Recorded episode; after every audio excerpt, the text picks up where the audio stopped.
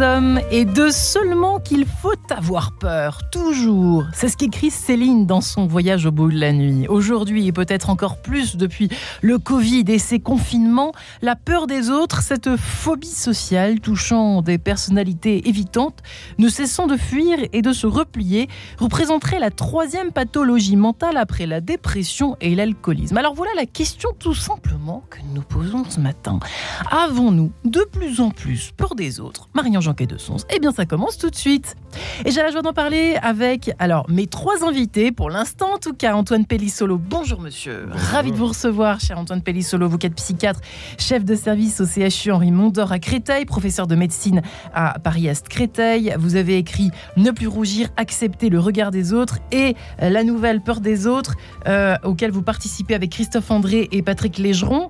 Trac timidité et phobie sociale. On est bien d'un autre sujet aux éditions Odile Jacob, euh, une sorte de bible sur tout ce qui fait qu'on a peur des autres. Voilà, je, euh, Alain Mathieu est également avec nous. Bonjour Alain Mathieu. Bonjour. Vous êtes écoutant de l'association Paris-Île-de-France, membre du conseil d'administration fédérale, ex-président de la fédération SOS Amitié. On a presque l'impression de d'être euh, de revenir au confinement avec, vous les uns les autres. Et puis enfin Hugo Boris que nous n'avons jamais reçu dans cette émission. Bonjour Hugo. Bonjour. Hugo Boris, vous êtes auteur, vous avez écrit six livres, euh, vous avez reçu de nombreux prix littéraires. Vous êtes ici pour votre livre que vous aviez écrit justement, vous aussi, en 2020, Le courage des autres, euh, une sorte de recueil de scènes observées dans les transports en commun. On aurait aimé l'écrire un peu, votre bouquin, euh, réflexion sur nos lâchetés et nos héroïsmes. Alors, c'est pas forcément lié à, à, cette période du confinement, c'est tout simplement, on le voit, on peut associer peut-être, d'ailleurs, pour commencer l'émission, je m'adresse à vous, cher Hugo Boris. Est-ce que vous remettriez en lien, vous mettriez en lien le, cette peur des autres que nous avons peut-être plus développée depuis les confinements et ce Covid, et puis ce manque de courage, c'est vrai d'aller, c'est ce que me disait ma collaboratrice en préparant l'émission, c'est même elle qui a eu l'idée, vous voyez, euh, d'aider son prochain dans la rue. On voit que maintenant on hésite à, à, ramasser même quelque chose qui appartient à quelqu'un qui est tombé par terre, ou bien à venir en aide effectivement euh, dans les transports. Est-ce qu'on peut faire un lien avec cela ou pas selon vous? Alors, je, ne sais pas si on peut faire un, lien. Moi, je, je, vais être optimiste. Je crois que euh, dans les 15 ans euh, que j'ai passé dans les transports en commun en prenant des notes pour écrire euh, le, courage des autres, dans les situations qui, qui, sollicitaient des interventions courageuses, moi, malheureusement, je me suis rarement illustré par mon propre courage, mais il s'est toujours trouvé quelqu'un pour intervenir. Quand même. Oui, toujours. C'est quand même un peu rassurant parce que souvent on, rassurant, oui. on, se plaint du contraire. Hein, oui, et de plus en plus d'ailleurs. Ça, arrive aussi, hein, je, veux pas. Euh, et d'ailleurs, c'est hum, parfois euh, dans les témoignages qu'on entend, euh, ce qui va être le plus traumatisant, c'est on entend des gens qui se sont fait agresser et personne ne fait rien. Et, ce qu'ils ont retenu, c'est que les gens passaient à côté de moi et ne sont pas intervenus. Et c'est presque comme si cette indifférence les avait plus marqués ce qui ce qu'on peut comprendre que l'agression elle-même. Euh, et, en fait, étonnamment, pas étonnamment, ça s'explique. Il y a, euh, des, explications à ce, à ce, à ce comportement-là. On pourrait même se dire que la vraie question, ce n'est pas euh, pourquoi les gens n'interviennent pas, mais pourquoi ils interviennent. Antoine Bellissolo, est-ce que j'ai complètement tort? Je suis à côté de la plaque en, essayant de faire un, trouver un lien entre les deux. Est-ce qu'il y en a un? Alors j'ai essayé de le faire en vous écoutant, tout à fait, parce que les mots évidemment se ressemblent. Peur pour nous, la peur des autres, c'est la peur du regard de l'autre, la ouais. relationnelle, sociale. Et ce que j'entends là, c'est la peur qu'on peut avoir, euh, enfin qu'on peut trouver chez les autres qui ne réagissent pas, etc., avec une sensation de peut-être d'indifférence, comme vous dites, euh, et, quand même, euh, ce qui ce qui retient souvent, c'est la peur pour soi dans ces cas-là. Enfin, je vais m'exposer à un risque pour moi, et, donc, alors, je crois que le lien avec l'individualisme, il est assez clair, malheureusement, et, la période qu'on a traversée, à ce niveau-là, je ne sais pas quel impact il a pu avoir sur le plan de l'anxiété relationnel, c'est sûr qu'il y a eu un impact. C'est pour ça qu'on voulait reparler de ce sujet-là, à cause de la distanciation sociale qu'on a dû s'imposer à nous-mêmes. Par définition, l'autre était dangereux euh, à cause du virus. Mm. Mais, et puis, on a appris à travailler sur écran, euh, en distance, etc. Donc, c'est plutôt euh, ça qui a creusé, malheureusement, la distance, avec certains qui ont eu un manque très fort et qui, très vite, sont revenus quand même à une envie de l'autre.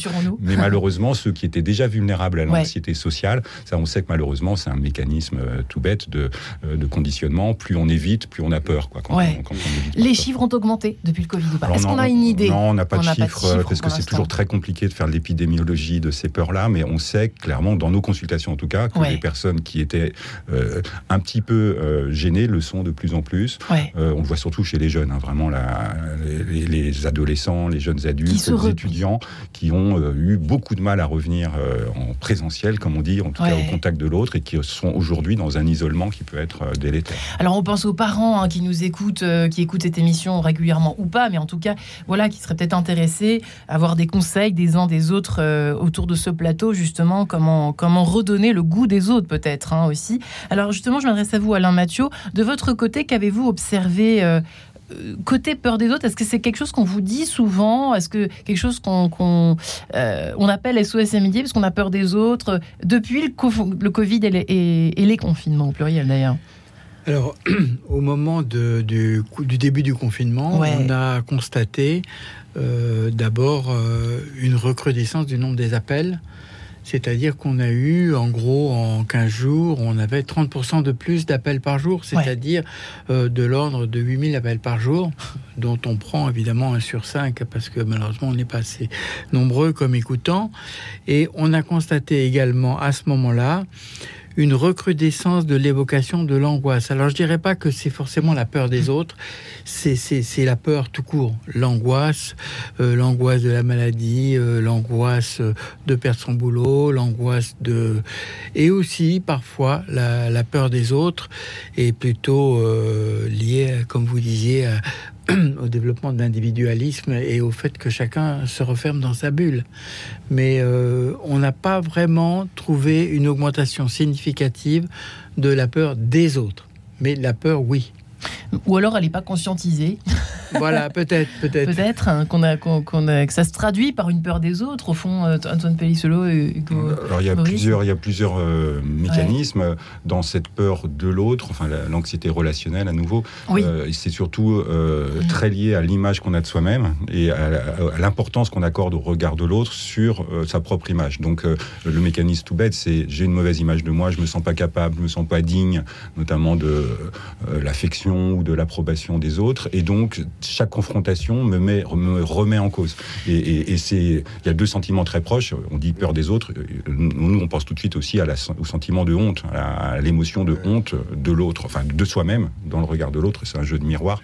Et, vraiment, c'est et, ça, l'autre aspect, on va dire sociétal récent, c'est quand même le développement des réseaux sociaux. c'est ce que j'allais vous dire. Euh, voilà, d'un diktat de l'apparence, de la performance qui fait peser une pression euh, sur chacun d'entre nous et à nouveau quand même beaucoup chez les jeunes qui ont l'idée qu'il faut être dans la perfection de l'image, notamment euh, les selfies, euh, les vidéos, etc., les réseaux sociaux, et avec en plus une, euh, souvent une tendance à une forme de malveillance générale, de, se moquer des uns et des autres. Il y a le harcèlement, enfin tout ça, ça fait peser une pression sur ceux qui se sentent pas forcément, ben voilà, ressembler aux, aux, idéaux de beauté ou de performance. Et, je crois que ce qui monte vraiment depuis quelques années, c'est ça, c'est ce sentiment de, de, de jamais être à la hauteur. Euh, ça vous parle, Hugo Boris Oui, hein, ce phénomène sociétal pour le coup. Hein. Je, je, je, voudrais rebondir justement sur, sur le, vous disiez sur le, regard des autres.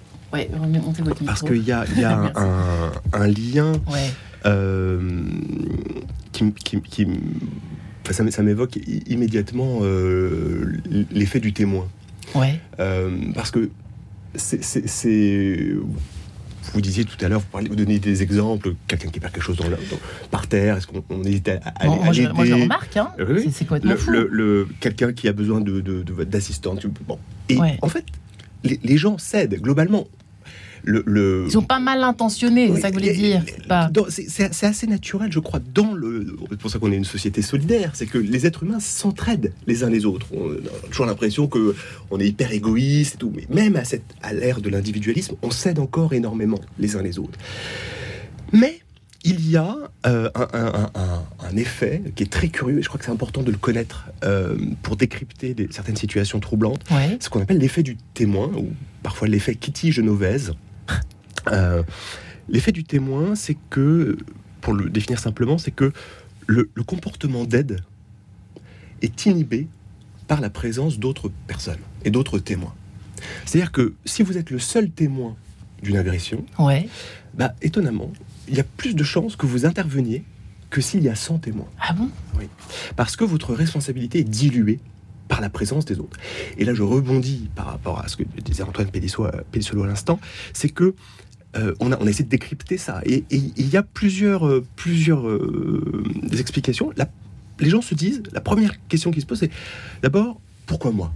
Pourquoi moi j'irais, pourquoi je prendrais ce risque-là Il se passe ça dans le cerveau. Hein. Ah ça a été décrypté. pourquoi on, est 100 Pourquoi moi je prendrais la responsabilité d'y aller? Bon, première chose. Deuxième chose, et c'est exactement ce que vous disiez, la, peur de l'autre, enfin la peur du regard de l'autre, la peur de mal faire, la, peur d'être jugé. De mal réussir. Mais là, d'un coup, on est regardé, on va se mettre en scène, on va, on va intervenir. Est-ce que je vais bien faire? Et la, troisième euh, raison qui est terrible, c'est que font les autres?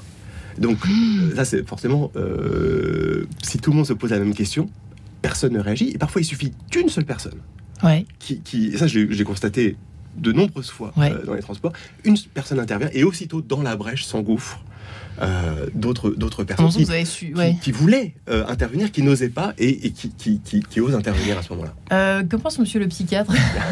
Ça s'explique ça? C'est vrai ou pas ce que dit ah ben, Il y a des, ce qu'on appelle des biais, on va dire, forcément les biais cognitifs qui sont en effet facilitants ou au contraire inhibants. Et, en, et en, effet, cette notion de, de partage de responsabilité, de, il y a d'autres personnes, donc pourquoi moi?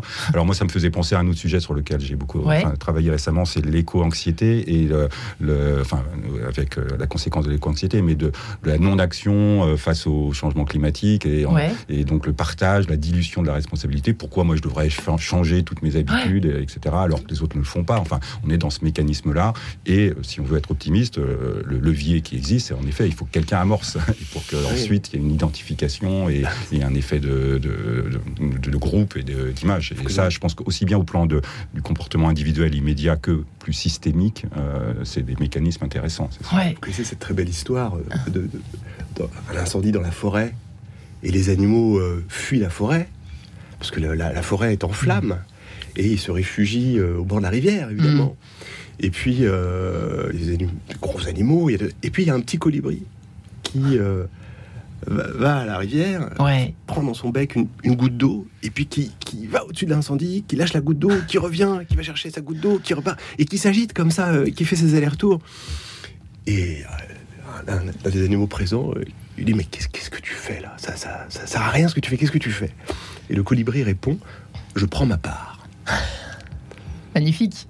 Vous connaissez l'histoire du petit colibri, Alain Mathieu Oui, je la connais. On la raconte souvent dans, dans, tous les problèmes liés euh, justement à l'éco-anxiété et au fait qu'il il y a une contagion entre les, entre les personnes. il suffit de donner l'exemple et de faire un petit quelque chose pour penser que ça peut faire avancer la situation générale, même si on dit qu'on ne peut pas tout seul changer le monde, évidemment. Mm. Moi, ce que je voulais dire, c'est qu'on a également, euh, enfin nous, on a constaté dans, dans, nos appels, que ce soit au téléphone ou euh, au chat, puisqu'on a un service d'écoute par chat, que les jeunes s'expriment beaucoup plus depuis 2-3 ans et qui témoignent de leur peur, de leurs angoisses avec beaucoup plus de franchise. Alors ça, c'est un des effets sans doute positifs euh, de, du développement des réseaux sociaux. Ouais. On s'exprime plus et en même temps, on a plus peur parce que euh, ça réagit immédiatement et, hmm. et ça se traduit. Le grand paradoxe. ça peut se, se traduire par des drames. Ouais, c'est intéressant, Antoine Pellissolo. Hein. oui, alors ça me fait penser à deux choses un petit peu antinomiques. Il y a l'augmentation de la communication. On est dans une société de la communication, ce qui a des avantages évidemment, mais aussi beaucoup d'inconvénients, encore une fois, pour ceux qui sont plus gênés par la communication, en tout cas de, de, groupes, de nombre. En effet, on peut communiquer avec la planète aujourd'hui euh, sur un clic. Et, notre cerveau, probablement, n'a pas été conçu comme ça il y a quelques milliers d'années, et on, a gardé le même. À une époque, on avait un, petit nombre d'interlocuteurs, c'était notre euh, famille, notre tribu, euh, et, on, et là, aujourd'hui, on passe de quelques unités à des millions de personnes. Et évidemment, les plus inquiets sont forcément plus sensibles à ça. Donc ça, c'est le, premier point, le mauvais côté, on va dire, potentiel des réseaux sociaux, ou en tout cas de la communication, parce que c'est pas que... D'ailleurs, c'est l'ère industrielle, hein. c'est l'augmentation des communications, euh, euh, même au départ euh, téléphoniques ou autres, les, déplacements, les grandes villes, enfin tout ça, avec l'aboutissement sur le numérique aujourd'hui. On peut parler aussi des médias d'information continue qui, qui contribuent pas que peu au développement de ces peurs, parce qu'en fait, c'est toujours des événements euh, euh, un peu catastrophiques qui sont évoqués, beaucoup plus que les événements positifs. ça sert un dévier également. Mais sinon, bah, donc cette diffusion de, alors de son image, en fait, hein, parce que le, risque, c'est de voir s'afficher devant des millions de personnes. C'est ça qui est quand même très vertigineux pour certains. Certains le font très bien, ils sont très à l'aise avec ça, et puis d'autres, montrer son visage, Facebook, euh, visage à la terre entière, bon, il y a de quoi avoir un peu de, et en même temps, parce que si ça se trouve, on les verra jamais pour de vrai. Il y a, y a, y a quand même, on arrive au cœur de notre sujet là, pour les jeunes. oui, pour certains, le fait de se cacher, en effet. Euh, alors il y a aussi il y a eu le masque hein, pendant tous ces derniers mois. Moi j'ai vu très bien beaucoup de gens se sentir bien grâce au masque. c'est incroyable. On ne voit pas, on voit pas rougir. C'est vrai, ça, Antoine Palissolo. Il y a des gens qui se sentent mieux avec le ah, bah, masque. je peux vous garantir, j'en vois tous les jours. Et, le fait de l'enlever euh, est très compliqué. C'est pour, ça que peut-être qu'il y en a qui le gardent un peu dans les. Je, je me suis posé la question. C'est drôle. En partie, alors il y a certains qui restent par rapport contamination, c'est sûr. Mais euh, clairement, moi, j'en vois tous les jours. J'ai un biais parce que je m'occupe de personnes qui ont ce problème avec l'image d'eux-mêmes et le rugissement, etc. Mais euh, le fait d'enlever euh, cette protection est forcément une étape. comme je vous disais, comme plus on se protège, bah, plus on a besoin de se protéger. Donc là, c'est ce mécanisme-là. alors, juste, je voulais rebondir à monsieur sur le, point de, de cette reconnaissance, de, de, ce besoin de s'exprimer avec. je crois qu'il y a un progrès qui a été fait, malheureusement à cause de la pandémie et de tous les drames qu'il y a pu y avoir, mais autour de la santé mentale, je pense qu'en effet, les jeunes euh, sont maintenant un peu plus à l'aise avec l'idée de la santé mentale, de pouvoir en parler, de se dire que ça peut arriver à tout le monde. C'est déjà ça, écoutez. On en a parlé euh, le plus possible, donc j'espère qu'en effet, ça sera une étape pour faciliter les soins euh, du plus grand nombre, même si derrière, malheureusement, il y a beaucoup de demandes et, comme pour vous, pas assez de réponses parce qu'il y a évidemment. Devenez psychiatre, une pénurie de, souhaits moyens là. Il y a des, des, des, ah, des vocations qui sont les bienvenues. Antoine Pellé-Solo, Alain Mathieu, Hugo Boris, avons-nous de plus en plus peur des autres Suite de cet échange, juste après cette page en couleur? À tout de suite.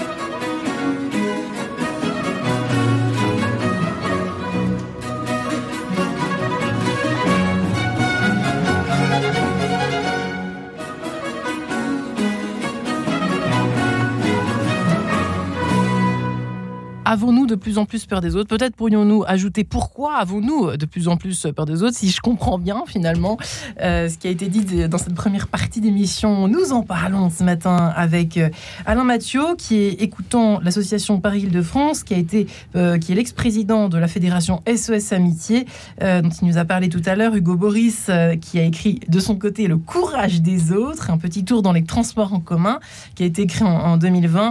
Alors où on dit, c'est vrai que nous sommes de moins en moins courageux quand il se passe, quand il y a un drame qui concerne un passager. Alors vous nous dites heureusement Hugo Boris, pas toujours, ça dépend et ça fait plaisir de l'entendre.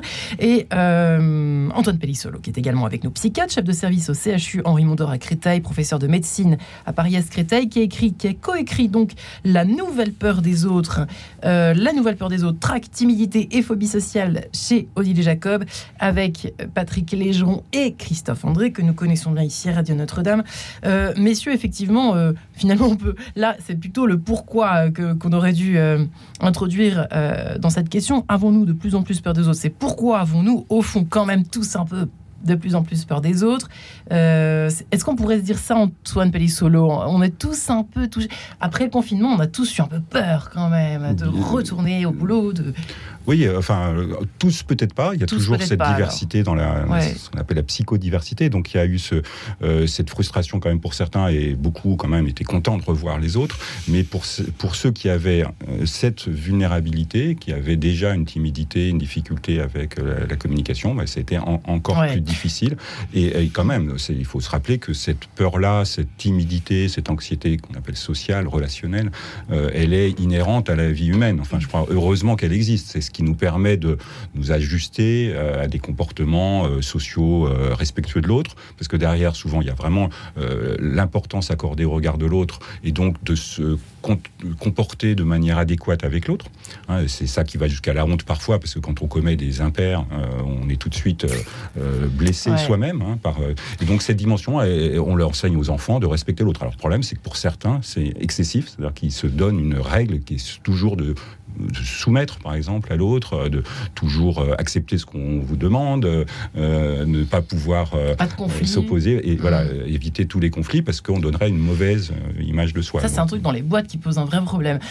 effectivement, c'est pour ça que ça, rejoint le livre du Boris, cette affaire de, de se dévoiler, au fond, c'est ce que vous disiez pendant les quelques minutes de, de, de Page en couleur, Antoine Pellissolo, n'est-ce pas, Hugo Boris Il y a quelque chose qui relève de la, de la honte J'aimerais bien qu'on s'y arrête un tout petit peu. Il, faut, il faut un, courage extraordinaire pour prendre la parole dans les transports en commun.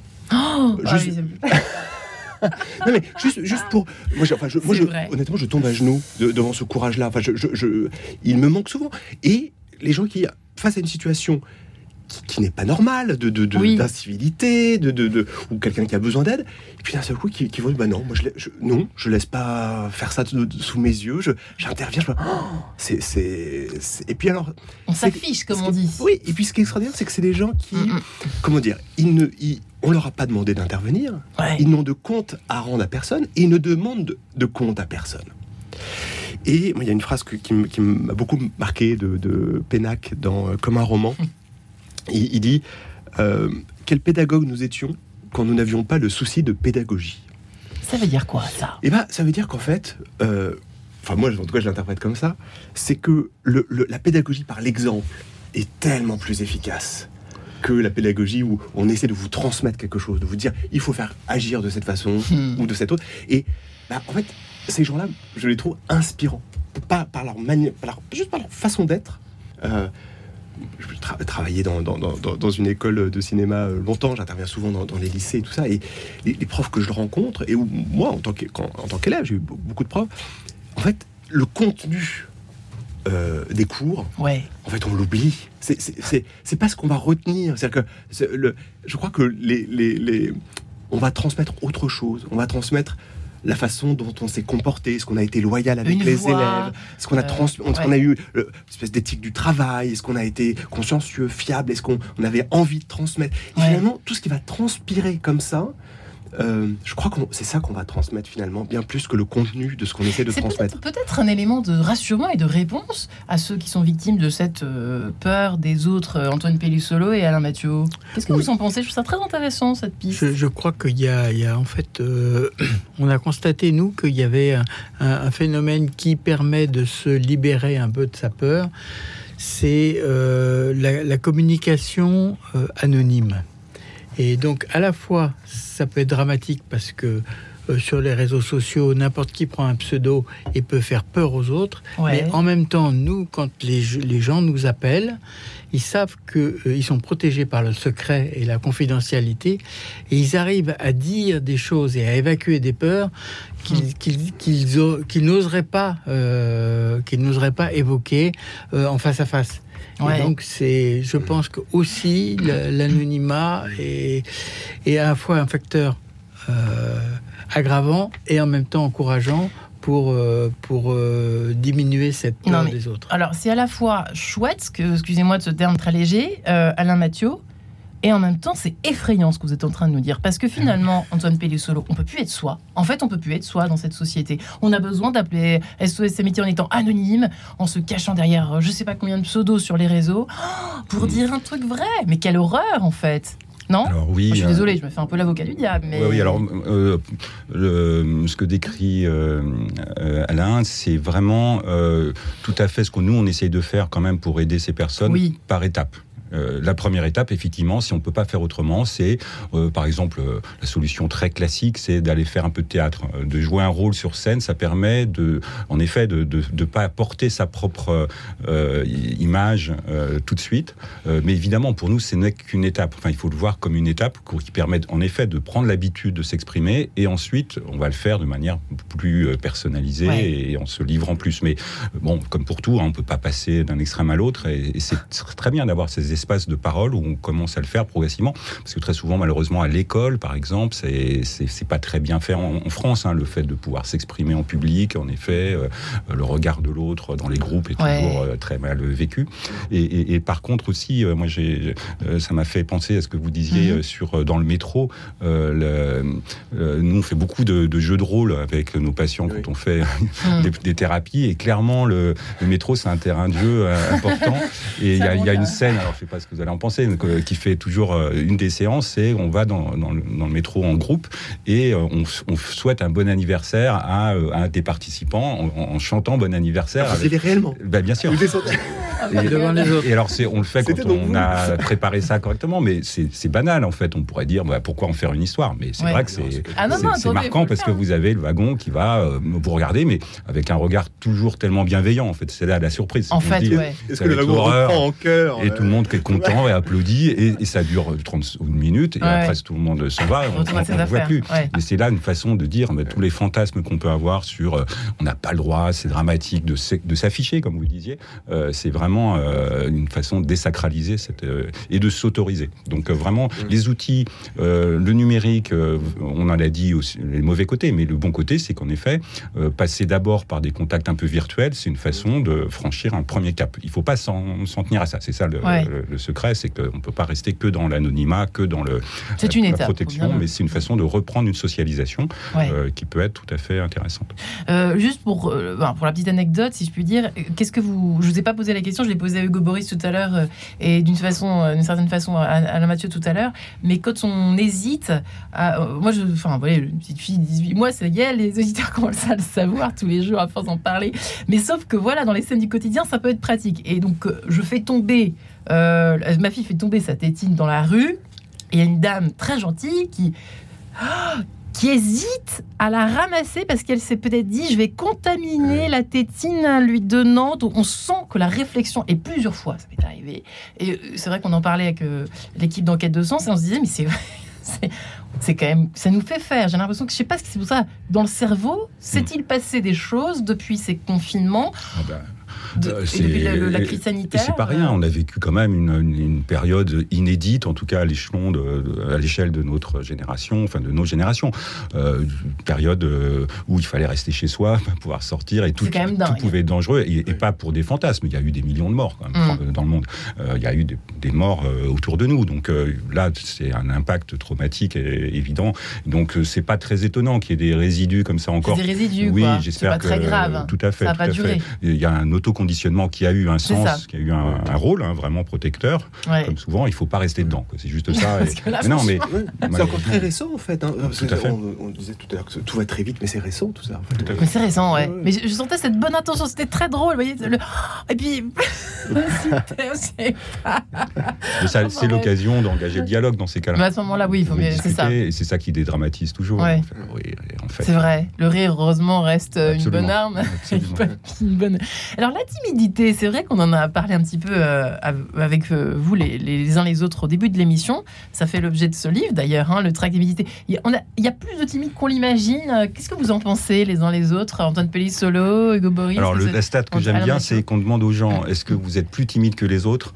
Il y en a plus de la moitié qui dit oui. Ah, quand même. Hein. Donc c'est quand même statistiquement, c'est un peu compliqué à, imaginer, mais ça veut dire que au moins la moitié, en tout cas, des gens se disent timides ou se sont dit timides à un moment donné. C'est souvent je suis un ancien timide. Souvent c'est ça le ah, discours. Bah oui, c'est très banal ce que je viens de vous dire. Absolument, mais absolument. Et je vous dis parce que ça fait partie quand même là aussi de, de notre condition humaine, c'est-à-dire euh, respecter. Euh, oui, je crois que c'est vraiment au, point de départ, c'est je dois être euh, conforme à, quelque chose, et donc tout ce qui est nouveau et une situation où je risque d'être évalué, bon, à l'école, face aux adultes. Alors le problème, c'est quand on reste en fait dans cette position-là, quand on, quand on devient adulte, quand on reste dans l'idée qu'il y, a des, y a des positions hiérarchiques. Euh, c'est ça souvent la peur de l'autre, c'est euh, je vais être mal jugé parce que de par définition, je suis dans une position d'infériorité. Alors qu'entre adultes, on est tous normalement égaux. Hein, mais c'est parce qu'il y a des modèles sociaux, euh, et ça va parfois très loin. Le modèle social, il est structurant pour la société, et, ça, je pense que c'est inhérent à tout modèle social. Sauf que pour, dans certains cas, et ça, ça dépend aussi de, il y a des aspects sociaux, politiques, philosophiques derrière. Il y a des sociétés qui, qui organisent une hiérarchie sociale qui peut être très brutale. Donc, euh, on, on est tous sensibles de manière variable à cette pression-là, et certains ont facilement un sentiment d'humiliation sociale hein, quand ils se sentent dévalorisés avec la peur du ce qu'on appelle le déclassement. Quoi. Et, c'est vrai que ça, ça peut toucher, ça peut toucher en fait hein. tout le monde parce que même dans les dans les classes sociales plutôt aisées, moi je vois tous les jours des patients qui sont euh, dans une souffrance de timidité importante alors qu'ils sont dans les la classe sociaux, en tout cas économique, euh, la plus aisée. Donc ça, c'est les représentations mentales, elles sont pas liées en fait. Ils, ils, ont, ils sont timides parce qu'ils ont peur parce que parce que ils ont peur de euh, mal être jugés, de mal agir. On voit beaucoup, nous, de, euh, de, personnes dans les entreprises qui ne, veulent pas, par exemple, grimper dans la hiérarchie parce qu'ils se disent je vais m'exposer, animer une réunion, devoir prendre des responsabilités en groupe. Euh, c'est trop compliqué, donc euh, refusant des promotions à cause de ça. Alain Mathieu, ça vous surprend ou pas Pas du tout, pas du tout. souvent, les, les appelants qui, qui, qui nous appellent, qui nous contactent, sont des timides. Enfin, ils le disent ou ils le disent pas, mais on le sent et on sent qu'ils se sentent un petit peu à l'abri du fait de l'anonymat et du fait qu'en gros, ils peuvent dire des choses qu'on va pas répéter et ils savent qu'ils ne sont pas jugés. je crois que ce que vous disiez, Antoine, c'est la peur d'être jugé. C'est quelque chose qui qui est vraiment un des moteurs de la société d'aujourd'hui et les les gens ont toujours peur d'être jugés. Ouais, c'est, on revient toujours à ça, Boris. C'est fou, hein Oui, oui, oui. Bah Incroyable. Mais je, en vous écoutant, je, me faisais la réflexion que, en fait, j'adore les timides. Vous en êtes un bah, Peut-être, oui, bien sûr. Mais, voilà, on a tous, euh, hmm, de timidité, quelqu'un, une part de timidité. Mais c'est vrai que en fait, moi, j'aime pas trop les grandes gueules, les grandes bouches et qui prennent toute la place. Les gens qui prennent toute la place dans un dîner, dans un truc. Oh, c'est vrai. C'est terrible. Et, et, et donc, je crois que, en fait, je me rends compte que je vais souvent vers les timides. Je, c'est rassurant. Il y a quelque chose à découvrir, c'est rassurant. Il laisse de la place. Enfin, euh, de l'écoute, vraiment, c'est l'une des qualités hein. classiques. Alors bon, il ne faut pas insister que là-dessus, parce que ça ne veut pas dire qu'il faut cantonner les personnes à, que, écouter, mais ils sont capables. Euh, ça me fait penser à un de vos confrères, j'allais dire, un auteur, Philippe Villain, je ne sais pas si euh, qui vous parle, je crois de Grasset, qui a écrit un livre on avait vu ensemble ici Confession d'intimide, qui est vraiment savoureux. Alors lui, il, raconte son histoire et, et avec en plus l'avantage de pouvoir avoir évolué, et, mais utiliser sa timidité comme un atout et vraiment c'est absolument et heureusement qu'on peut le faire et de nombreux artistes et de grands génies d'ailleurs étaient de, de, grands timides, n'est-ce pas, Hugo Boris Votre destin est tracé. La timidité est souvent vue, comme vous le disiez, Antoine Pellissolo, une sorte de tabou. Euh, pourtant, c'est pas bien d'être timide dans, notre société. C'est probablement euh, la vulnérabilité, le, enfin les, le, fait d'être sensible, mm. pour faire simple, de se sentir émotif est très mal vu parce que c'est un signe de faiblesse. On, euh, soit on va en profiter, et c'est vrai que malheureusement il y a des cas où des personnes mal intentionnées profitent de la de la sensibilité des autres, pas toujours de manière méchante, mais en tout cas ça, ça peut exister. Et puis surtout, c'est si je si je monte mes émotions, ça prouve que je suis pas sûr de moi, que je vais pas faire les choses correctement. Et ça, alors c'est vrai que c'est pour plutôt dans le milieu professionnel. Moi, j'ai toujours entendu dire, euh, euh, je vais perdre ma crédibilité. Donc, si je hmm. rougis, si je tremble, si je sais pas être euh, donner une image de moi de, de, de confiance évidente, euh, on va pas me faire confiance. Donc je vais perdre mon travail. Alors toujours il y a des scénarios euh, catastrophes qui se, qui se déroulent à toute vitesse hein, dans l'esprit, euh, plus ou moins consciemment, mais on va se moquer de moi, je vais perdre mon travail, ma femme va me quitter parce que quand j'aurai plus de boulot, c'est ridicule. Et demain je suis SDF. Enfin vraiment il y a, cette espèce de scénario. Alors ça touche, c'est vraiment cela qu'on appelle la phobie sociale. C'est pas la timidité simple, mais c'est ce scénario noir de, se retrouver seul en fait, hein, parce qu'en arrière-plan c'est quand même une des peurs fondamentales. Il y a la peur de mourir et la peur de se retrouver seul Mhm. parce qu'on est des animaux sociaux, on a besoin d'autres, de perdre cette affiliation euh, qui est euh, en arrière-plan, parce que c'est pas consciemment. Quand on leur demande tout de suite est-ce que vous avez peur de vous retrouver dans la rue, c'est pas ça, mais c'est qu'est-ce qui pourrait se passer si dans cette réunion ou dans cette rencontre, ça peut être je vais rencontrer quelqu'un que j'ai envie euh, avec qui j'ai envie de renouer une relation, si je me si je ne suis pas à la hauteur, je vais être exclu, je vais être rejeté et de fil en aiguille, euh, c'est une catastrophe sociale. Quoi. C'est, euh, la peur, elle est là. La peur de se retrouver seul. Écoutez, je vous propose de nous retrouver juste après un extrait des grands, alors j'allais dire des grands motets, des motets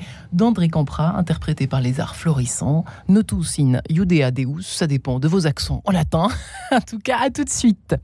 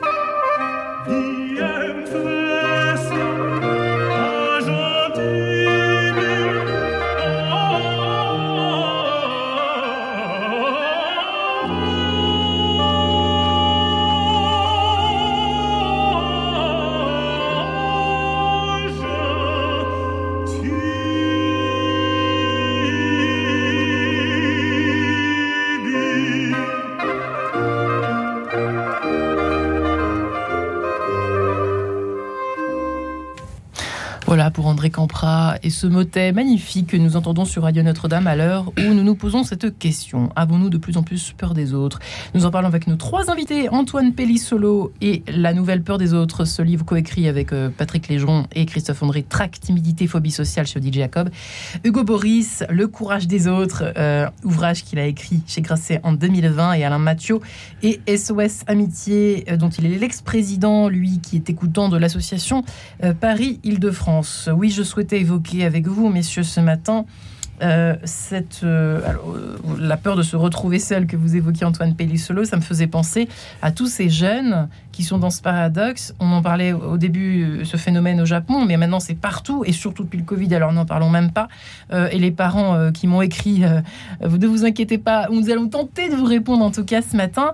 Comment faire effectivement? D'abord, pourquoi? On, l'a un peu compris. Comment faire pour sortir de cette espèce d'aspirateur à, solitude? C'est presque ça. Derrière les on n'en sort pas, on ne voit plus personne. Euh, et ça touche des, personnes de tous les âges. Euh, il me semble, Alain Mathieu, euh, certainement que vous, à vous avez un, regard particulier sur cette question. Oui, on a, comme je le disais tout à l'heure, on a eu depuis le début du confinement, et en gros depuis 2-3 ans, une recrudescence des appels de jeunes D'abord, ils sont tentés par le chat, puisque nous avons un service d'écoute par chat qui est beaucoup plus facile pour des jeunes, mais euh, également au téléphone. Et en gros, euh, par exemple au chat, on a 50% des appelants, plus de 50% des appelants qui ont moins de 25 ans. Hmm. Et euh, qui expriment souvent cette peur de la solitude, notamment souvent des étudiants qui ont été faire des études via des, bourses Erasmus dans un autre pays et qui se retrouvent complètement seuls dans un pays dont ils ne parlent pas forcément la langue. J'ai eu l'exemple récemment d'une personne qui était vraiment dans une énorme détresse parce qu'elle n'avait plus ses parents, elle, elle, était euh, dans un pays balte, elle parlait pas la langue. Mais c'est le principe normalement, c'est ça qui est étonnant. Hein ben oui, mais en même temps, euh, bon, c'était sans doute une personne qui mentalement avait aussi quelques problèmes déjà d'instabilité au départ, mais euh, malgré tout, c'est vrai qu'il faut faire attention aux au dépaysement complet et au risque de. Aujourd'hui, parce que nous, c'était à notre époque, c'était la fête hein, d'aller dans un autre pays, on découvrait, on allait se créer un nouveau cercle d'amis. Euh, on sent que là aujourd'hui, c'est carrément un obstacle énorme, Antoine Pellissolo. C'est étonnant ce, genre d'exemple, et puis ce que nous raconte Alain Mathieu là ce matin. Euh, bon, je crois que ça, c'est vraiment un des effets collatéraux euh, de la pandémie, des jeunes qui n'ont pas pu communiquer, puisqu'ils étaient en effet, quand ils sont tombés en plein dans Ça, c'est une chose. Hein. Voilà, et, ça s'est prolongé quand même, puisque les cours ont mis du temps à reprendre. Donc, une fois que vous n'avez pas enclenché les liens sociaux, surtout avec des gens que vous ne connaissez pas du tout, c'est forcément plus difficile. On est d'accord. C'est sûr. et après, il y a même en France et pour des jeunes qui restent quand même dans le, dans le circuit classique, euh, il y a ce piège quand même de l'outil euh, numérique, du distanciel, parce qu'évidemment, les cours euh, peuvent se faire en, ligne, on peut tout faire en ligne, on peut commander sa nourriture, donc la tendance quand on penche de ce côté-là, c'est effectivement de se replier de plus en plus sur soi-même. Donc c'est ça qui malheureusement s'amplifie euh, pour une partie de, des jeunes ou moins jeunes. Et ça va loin, hein, parce que c'est vrai que dans les, même dans les boutiques, on, va moins. Enfin, quand, quand on commence à commander à tout faire avec un clic euh, et un clac, bah, c'est fichu, quoi, tout le reste. Et, même dans les commerces, on peut maintenant, il y a des organisations qui permettent d'acheter euh, beaucoup de, choses sans parler à personne, parce que c'est une, c'est une caisse automatique, et malheureusement, le, lien, le, lien social, comme plus. on dit, est, le papotage. très, très réduit. Exactement conversation. Et, et alors moi, je, veux dire, à ce, niveau-là euh, de l'émission, la peur de se laisser surprendre, peut-être, point d'interrogation. Non Antoine Euh, de la Hugo Boris, euh, d'être surpris par quelque chose qu'on ne contrôle plus, puisqu'on contrôle tellement de choses avec son petit smartphone. Euh, que ou son écran ou son écran quelconque mais il n'y a pas un peu ça? le besoin de tout planifier en effet. Pour les anxieux malheureusement le, problème principal des anxieux c'est l'incertitude c'est-à-dire ce, qu'on ne contrôle pas. Donc euh, et pour les timides le pire en général c'est qu'on les interroge sans avoir préparé donc l'improvisation. Donc c'est ça qui euh, souvent fait, fait, très peur à l'avance. Donc l'apprentissage ça doit être ça aussi d'être spontané de pouvoir et comme vous disiez le, le papoter enfin le, mmh. fait d'avoir des conversations spontanées, ça, ça aide et c'est ça manque quand on est. Et on en a besoin. Alors ça rejoint, c'est vrai que c'est étonnant ce que vous nous racontiez à Antoine Pellissolo, cette peur qui fait partie des deux, peurs primales, j'allais dire, j'en sais pas comment dire ça, fondamentale, la peur de la mort et la peur de se retrouver seul. Alors c'est assez lié, hein, parce que l'être humain ne peut pas vivre seul. Enfin, en tout cas, petit, par exemple, on a besoin évidemment des parents tout de suite et ensuite du groupe. Et, évidemment, euh, si vous risquez de vous trouver marginalisé, bon, ça c'est une vision, de, on appelle ça de psychologie euh, évolutionniste, c'est-à-dire que si vous n'avez pas ce, cette tendance en vous, bah, effectivement, vous finissez tout seul et euh, vous mourrez tout seul puisque vous n'aurez pas de descendance. Enfin, je, je ah tire le trait jusqu'au bout. Et, donc c'est normal et, vital et heureux qu'on ait tous en nous ce, ce réflexe de chercher l'affiliation le fait d'être euh, admis par les autres. Et, quand on, alors avec des extrêmes qui sont, qui peuvent être de, de, se focaliser sur ce risque de perdre ce lien et qui, peut devenir euh, parfois euh, omniprésent et, très délétère. Donc, mais, mais je crois que c'est un rappel utile de se dire que c'est normal à la limite d'avoir ça en nous. Il ne faut pas se laisser juste vampiriser par cette, cette idée que si on ne plaît pas à tout le monde, si on n'est pas dans le lien favorable tout de suite, on va se retrouver forcément tout seul. Ça, c'est quelque chose qui est quand même, Hugo Boris, assez d'actualité. Et c'est vrai, merci Antoine Pellissolo de le préciser. Euh, la, peur, la peur de déplaire a jamais été aussi euh, euh, forte, j'allais dire folle même, qu'aujourd'hui. Vous voyez, ça rejoint peut-être le, la thématique abordée dans votre livre, en tout cas, c'est histoire du courage ou pas des, uns et des autres, mais hum, peur de pas être dans le mou, dans le voilà, comment peut-on dire? J'ai 43 ans et j'aimerais à 43 ans être libéré du besoin de plaire. J'ai encore euh, ce besoin-là. Enfin, peut-être qu'il est nécessaire. Enfin, euh, on est tous un peu là-dedans quand même. Hein. Aujourd'hui, je trouve. Ça, induit des comportements parfois ridicules. Ouais, on est bien d'accord. On donne plus son avis vraiment. On est. Ouais, on, attend de voir le. Tout à fait soi-même. On est. C'est ça. on est intimidé par des situations qui ne, ne, ne, devraient pas nous intimider. Et là, c'est très éclairant ce que vous dites. C'est qu'en fait, on se retrouve euh, pas mécaniquement comme ça par, un jeu d'association, donc peut-être inconscient, euh, à, avoir des angoisses euh, presque de mort, enfin de, alors que la situation euh, est très très très anodine. C'est étonnant, hein.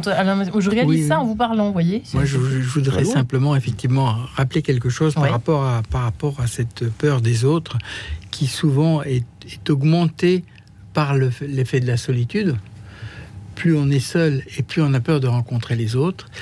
Et je dirais que pour faire face à ça, puisqu'il faut quand même donner une lueur d'espoir. Merci Alain il n'y a rien de tel que d'en parler. Pour commencer, voilà, on en parle. Pour hmm. commencer, il faut en parler.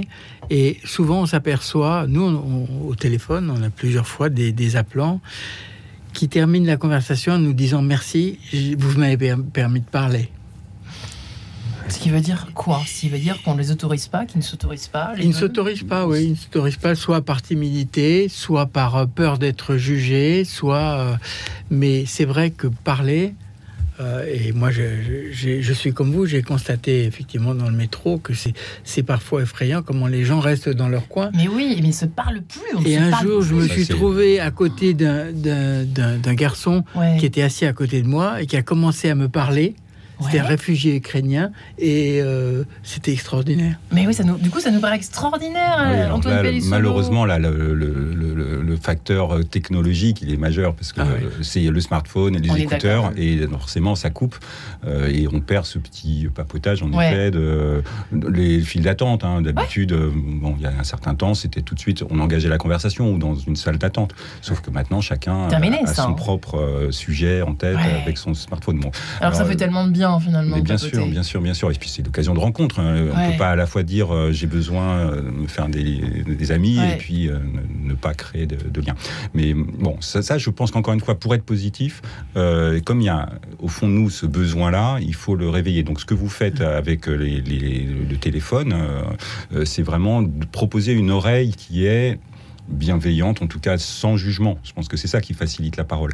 Et donc, euh, c'est ça qu'il faut euh, favoriser au maximum. Et puis, j'ai envie de dire quand même aux personnes qui ont une souffrance importante, qui sont dans l'anxiété sociale pathologique, qu'il y a des solutions. C'est-à-dire qu'on peut tout à fait évoluer très bien. Il y a des solutions thérapeutiques, alors donc qui sont faites par des médecins ou des psychologues, euh, des thérapies qui sont très utiles encore plus quand on s'y prend tôt, c'est-à-dire quand ça commence, euh, quand on fait les choses à, 20 ans ou à 25 ans, quand, on est euh, euh, encore très récent dans cette, dans cette peur, ça va plus vite, mais même à tout âge. Donc vraiment, qu'est-ce que vous répondez justement à ces parents qui nous écoutent ce matin et qui se demandent, qui ne veulent, que, dont les enfants ne veulent même plus communiquer avec eux Maman, tu me saoules, papa, tu me saoules, laisse-moi, c'est mon univers, voilà. Moi oui, alors ça c'est une autre dimension qui est la dimension de la famille et, et c'est c'est clair que c'est un enjeu majeur qui n'est pas forcément lié à la peur des autres, là, ça peut être autre chose. Et donc le principe dans ces cas-là, c'est de trouver des tiers c'est sûr qu'il faut des, intervenants euh, intermédiaires euh, et jusqu'à ce qu'on appelle la thérapie familiale quand c'est de ce registre-là. Mais en tout cas, tout ce qui est euh, réfléchir ensemble, mais avec quelqu'un, un intervenant plus neutre qui ne sera pas marqué par papa, maman, effectivement.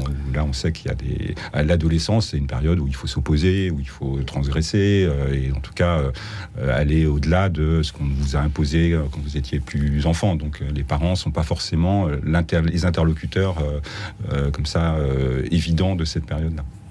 Ouais, bah fille de 18 mois vous dit pas maman tu me saoules pas déjà. C'était pas c'était pas dirigé elle a pas encore fait sa crise d'ado de ses deux ans en même temps je sens que ça approche. Crise de, du nom ah ouais, euh, c'est vrai que l'intervention d'un tiers dans, dans, ces, problèmes là est quand même primordiale. Moi, je me rappelle d'avoir eu une fille qui a fait une crise d'anorexie à un moment donné.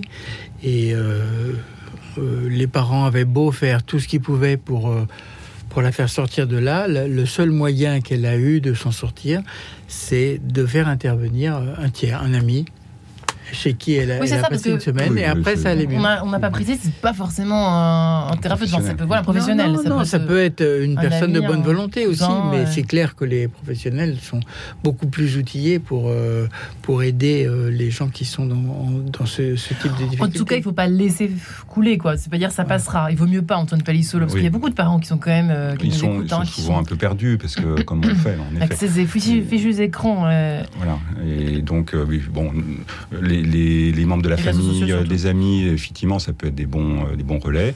Bon, quand même, je vous dis, bon, je le fais en tant que professionnel. Le médecin traitant, tout bêtement, qui normalement mm. connaît euh, l'ensemble de la famille, il peut prendre un peu ce temps-là. C'est pas toujours simple, je sais bien, mais au moins euh, euh, laisser chacun s'exprimer et dire voilà ce qu'on peut proposer comme dialogue, intermédiation, enfin des choses qui sont une dynamique qui peuvent être, qui peut être. Vous parliez de la crise adolescence, assez banale mm. effectivement, mais ça peut être une étape et qu'on franchit facilement.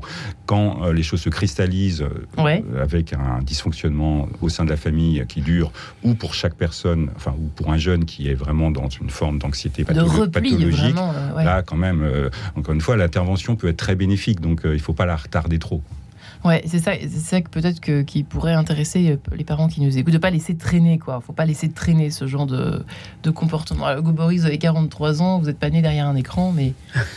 non, et j'ai toujours pas de smartphone, je me protège. Bravo, félicite. J'ai encore un petit téléphone de dealer. Mais c'est vrai que la, la euh, c'est l'impression que c'est vrai qu'on n'aurait pas pu faire cette émission. Moi, j'ai l'impression il y a peut-être que je me trompe, hein, mais il y, a, il y a 10 ou 20 ans ou 30 ans même. Quand il n'y avait pas de personne. Ouais. Est-ce que c'est une question que je vous pose Qu'est-ce que vous en pensez Moi, déjà, j'apprends qu'on on, on, engageait la conversation dans les salles d'attente. Je, ne savais pas comment c'était. Ah, si, très bien. je ne savais pas que c'était. Ah voilà, j'ai pas, pas, connu ça, j'ai l'impression. Ou alors, je m'en souviens pas. Oui, peut-être. Bah, vos parents. Ah en tout cas, il ne faut pas hésiter à se faire aider et à chercher de l'aide quand on est dans des difficultés comme ça, parce que souvent on ne peut pas s'en sortir tout seul.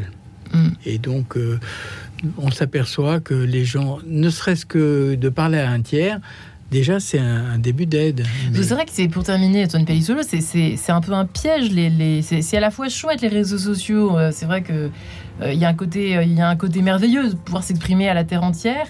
Euh, mais ça peut peut-être c'est une illusion, c'est-à-dire qu'on est, on se fait entre guillemets peut-être aider ou on parle, on parle, on parle, mais en fait. Euh, bah, c'est la notion de virtuel pour faire euh, très très simple, et, et c'est donc une étape, je le disais, pour engager quelque chose qui est tout à fait euh, possible et intéressante. Euh, sauf que quand on a très peur, il faut se confronter à un moment donné au réel. réel. Pour que la peur s'éteigne en fait, parce qu'on a peur de choses qui sont, on disait, des fantasmes. C'est-à-dire, je vais me faire, je vais me faire humilier, etc. Non, vous allez juste avoir des moments parfois de tension. Donc, il faut considérer qu'après il y a le réel et que c'est comme ça, progressivement, souvent. Donc, soit en étant eh accompagné, qu'on va pouvoir surmonter les peurs. Eh bien, merci beaucoup Antoine Pellissolo, Alain Mathieu et Hugo Boris. Je vous remercie infiniment euh, pour avoir répondu à cette question.